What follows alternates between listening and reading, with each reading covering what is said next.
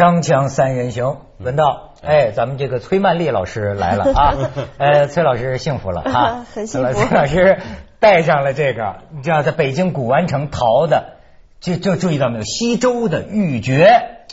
对，我刚刚听你们讲的时候，我还怀疑这不会吧？这真的吗？古玩城淘的玉珏，但一听是有大师指点，大师法眼鉴定的，那那就而且主要是什么呢？崔老师碰见了他的呃小流行小说的这个粉丝，对对对呃是那店主非要送给他不可。最后崔老师还是这个廉洁的，就是说啊把身身上所有的现金全部掏出来。对对，这就还是付了一点钱，十来块钱对对对，所以你看，崔老师幸福了，你知道吗？你知道我呀也幸福了，啊，你为什么呢？因为我是石家庄人。啊，这我们早就你知道吧了。我今天平常你跟尉迟每次出现，脸上都有有一抹甜甜的浅笑。哎，是是是是，这个我今天刚从石家庄这个归来，我跟你们可以报告一下啊，我们石家庄人民现在都在咂摸这个幸福的滋味儿，而且呢，你看我还给带回来一份喜报，呃 一份报纸，喜报。这个燕赵，我们那儿燕赵都市报，嗯。不错的文道是吧？对是不错的报纸，你看。你们只要说我们幸福啊，我们石家庄做三大版的，我们就是你看，中科院二零一一年中国城市竞争力蓝皮书，石家庄居民幸福感 number one number one，而且你知道我们石家庄的这个新闻界啊，好家伙疯狂了，一下做了好几版呢，而且就是呃纷纷到街头啊随访这个市民呐、你看那个。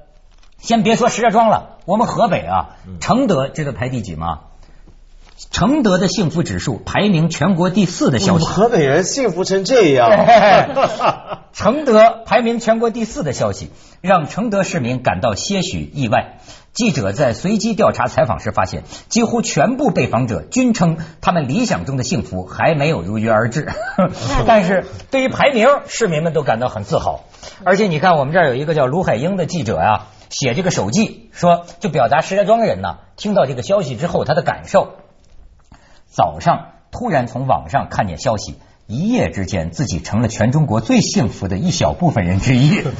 这个在全国二百九十四个大中小城市中，石家庄的幸福感指数位列榜首。这个消息带给我这个石家庄市民的感受很复杂，先是震惊，继而迷惑，最后在带着一点羞愧当中，甚至觉得愤愤不平。你们凭什么把我们这平凡而不乏叹息的生活统计的那么迷人呢？但是你看，人家说的还是很全面，就是说呀、这个站在现在回望过去，每一组城市建设的数字都响亮的告诉我们，幸福的脚步是那么真切，不容怀疑。而来自个体的声音中，又总是喋喋不休，幸福还是那么遥不可及。你看，这哎是那你作为石家庄人，你得知你们排第一，你什么感觉呀？你迷惑呀，还是你惭愧呀？还是你觉得哎呀嘛正可好啊？我随大家吧，但是 是大家要都幸福，我就都幸福了嘛，跟着那就都幸福吧没什么了不起。哎不过我好奇，就是承德都排第四，北京排第几啊？哎呦，北京排到第十好几呢，是吧？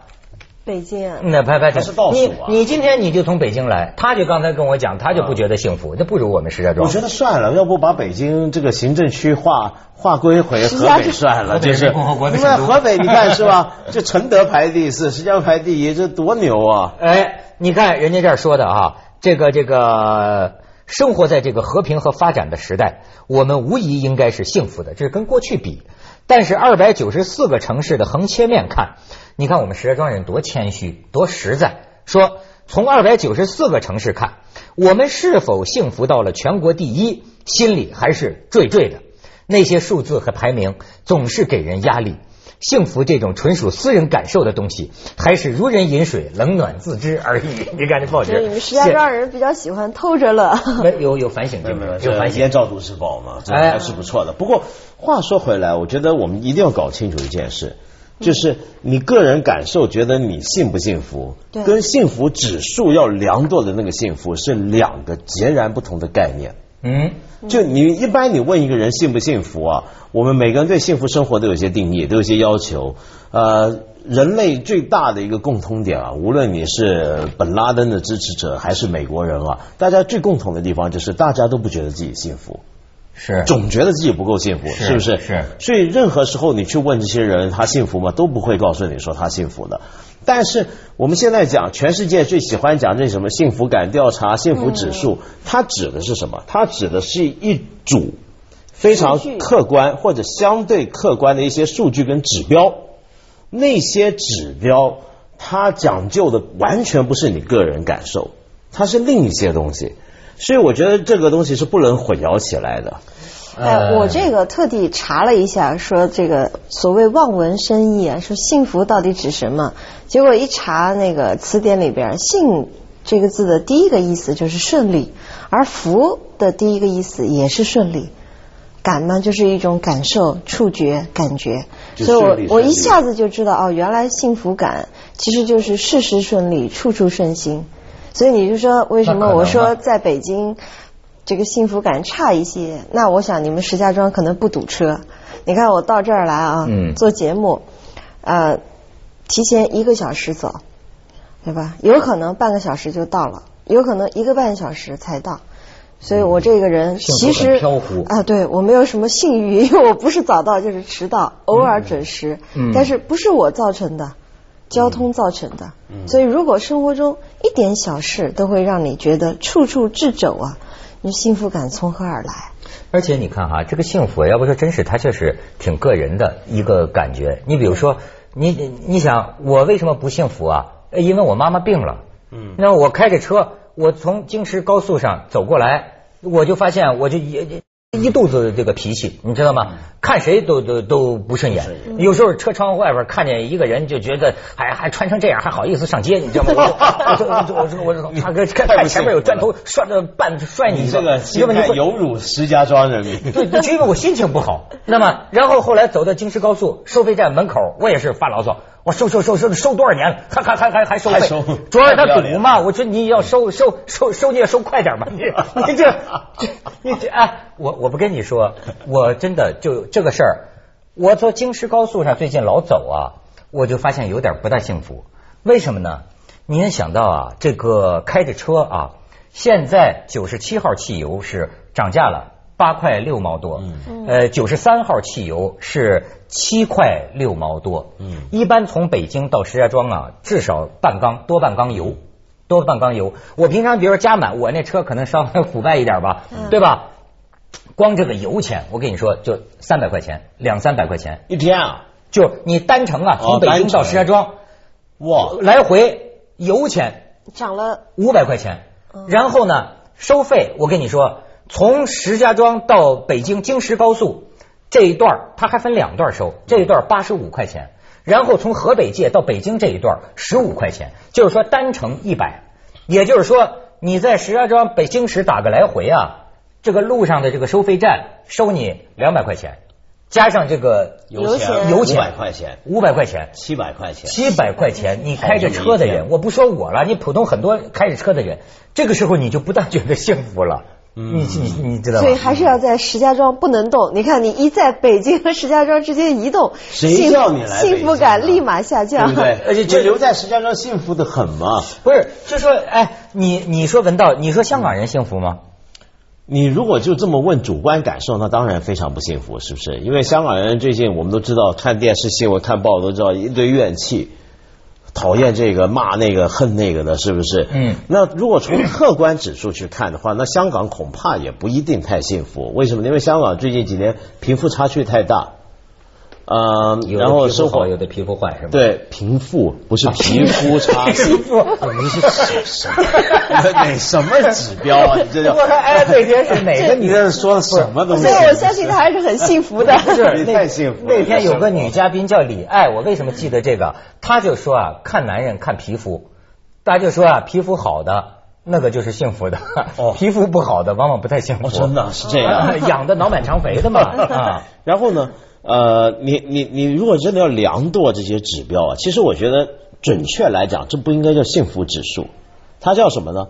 它叫做生活质量指标。因为你看它量度的是什哎么？它量度的是你的治安状况。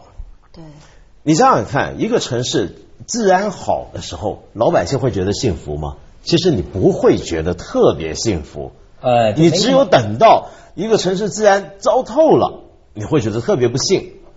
但如果这个地方保证治安都很好了，你感觉不到的，其实是，嗯嗯是不是？呃，贫富差距，这个城市是不是没有人太有钱，然后让很多人看了眼发红，心里头很不爽，对不对？嗯它量度的是一连串这样的东西。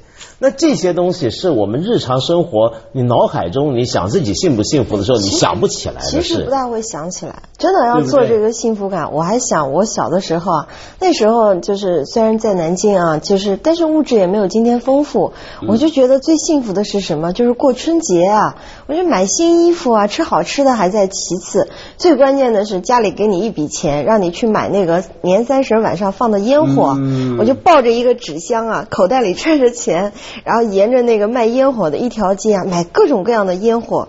我那个想想发了大财了。对啊，你看这个怎么怎么量度所以？你看，幸福的一个规律，你得忆苦，嗯你才能思甜，是吧？湘江三人行，广告之后见。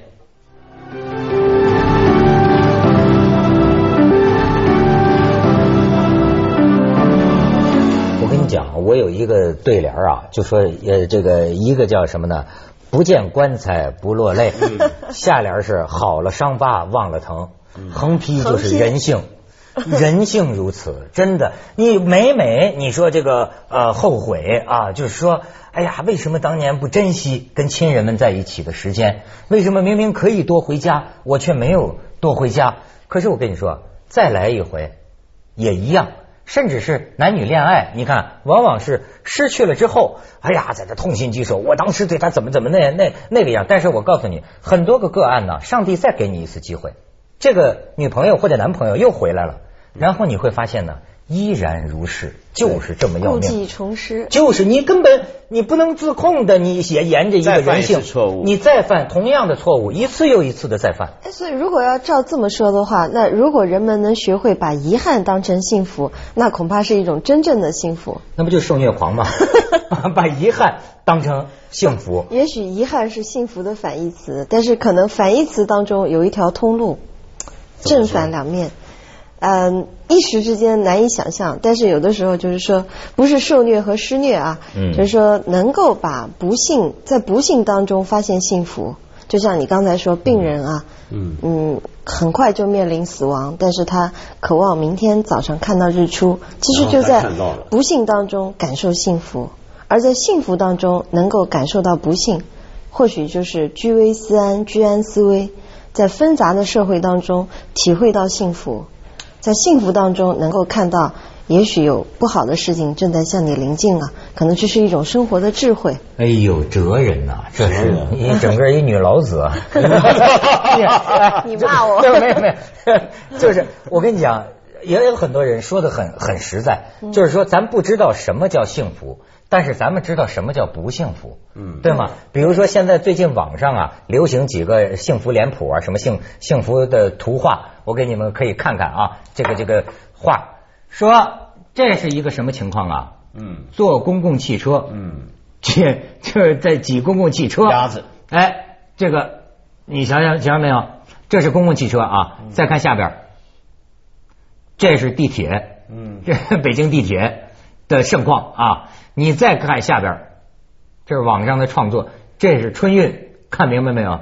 说地铁一号线勉强可以，但这春运坑爹呢，就就完全上不去。哎，我就很很多时候就想，我这次这个呃，我爸爸就是坐这个公共汽车的时候，在石家庄，我就发现早上上班的时候啊，你知道一个很小的地方，你就可以看了，老人呐、挤不上去，对没有人让座。我爸爸说，在他年轻的时候，中国是让座的，给老人让座的。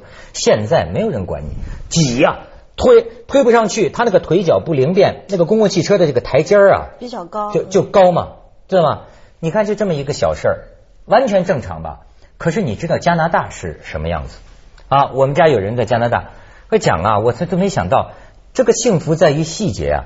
加拿大的这个公共汽车，你都想不到它有多么神呐、到站的时候，整个公共汽车的这个地板呐、下降。了，香港也是啊，嗯。是吗？香港也是啊，香港现在都是用这坐小巴。车，石家庄因为你没坐过是这样的大巴。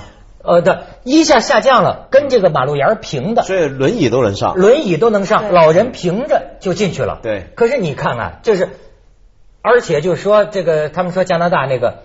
甭说冷空调了，就是冬天，嗯里边热的穿背心儿，这暖气开的，在一个公共汽车里。嗯，那么你说，这个咱们现在还是发展中国家呀？你你你你你这个，所以呢，你知道为什么现在讲幸福指数啊？其实我觉得还是很好的，尤其中国要真的把这个当成是最重要的发展目标，那是非常好的一件事。因为这个幸福指数，虽然我刚才讲它其实不能够保证你很幸福，但是它给你的是什么呢？如果真的做得好的话，这些这几项指标，它给你的是你能够幸福的基本条件。哎，文道这个说的对好，，这是一些必要条件，但它不是充分条件，就不是说你这些都有了你就必然幸福对，而是说你没有了这些东西，你肯定不幸福，哎哎哎，是这个意思。所以他这个幸福感其实是个社会问题，就我们先解决一个社会的方面的一个幸福基础，然后我们再来谈个人问题，嗯你个人情感是否满意啊？哎呃或者是你对幸福的理解是否贴切啊？啊，对比比方说啊，像我们过去几年、十几年，我们专门讲这个经济发展，是不是？嗯专门讲 GDP，那结果搞到今天会出现什么状况呢？贫富差距很大，对吧？然后食物不安全，嗯药物不安全，喝奶怕有毒，吃出门吃菜怕有地沟油。然后呢，呃呃，住房子你怕什么时候回家推土机把它给推了，是吧？带着孩子上街，什么时候给人拿去给卖了？那这种不安全，你让常常觉得生活在危机中，这个东西是过去我们没办法去客观的量化这种不安全感，嗯嗯没办法去具体的把它当成一个指标看怎么解决的。但如果出了幸福指数之后，这些东西是可以量化的，因为安定感哎是很重要的东西。对，哎，你比如刚才我举我小时候买烟花那个例子啊，你想那个孩子啊，他是很有安全感的，他觉得我我不怕我没有饭吃，不怕我没有衣服穿，然后在这个很安全的时候，我也没有什么压力，也不需要为了生活你才会想这去拼搏，然后又是暑那个寒假，又是春节，然后你又口袋里有两个零钱啊，那种幸福。所以其实跟这个社会你现在口袋里不止两个零钱了，这都都西周的玉珏了，你还没觉得幸福呢。可我很怀念那个 捧着纸盒买烟火的幸福。哎锵锵三人行，广告之后见。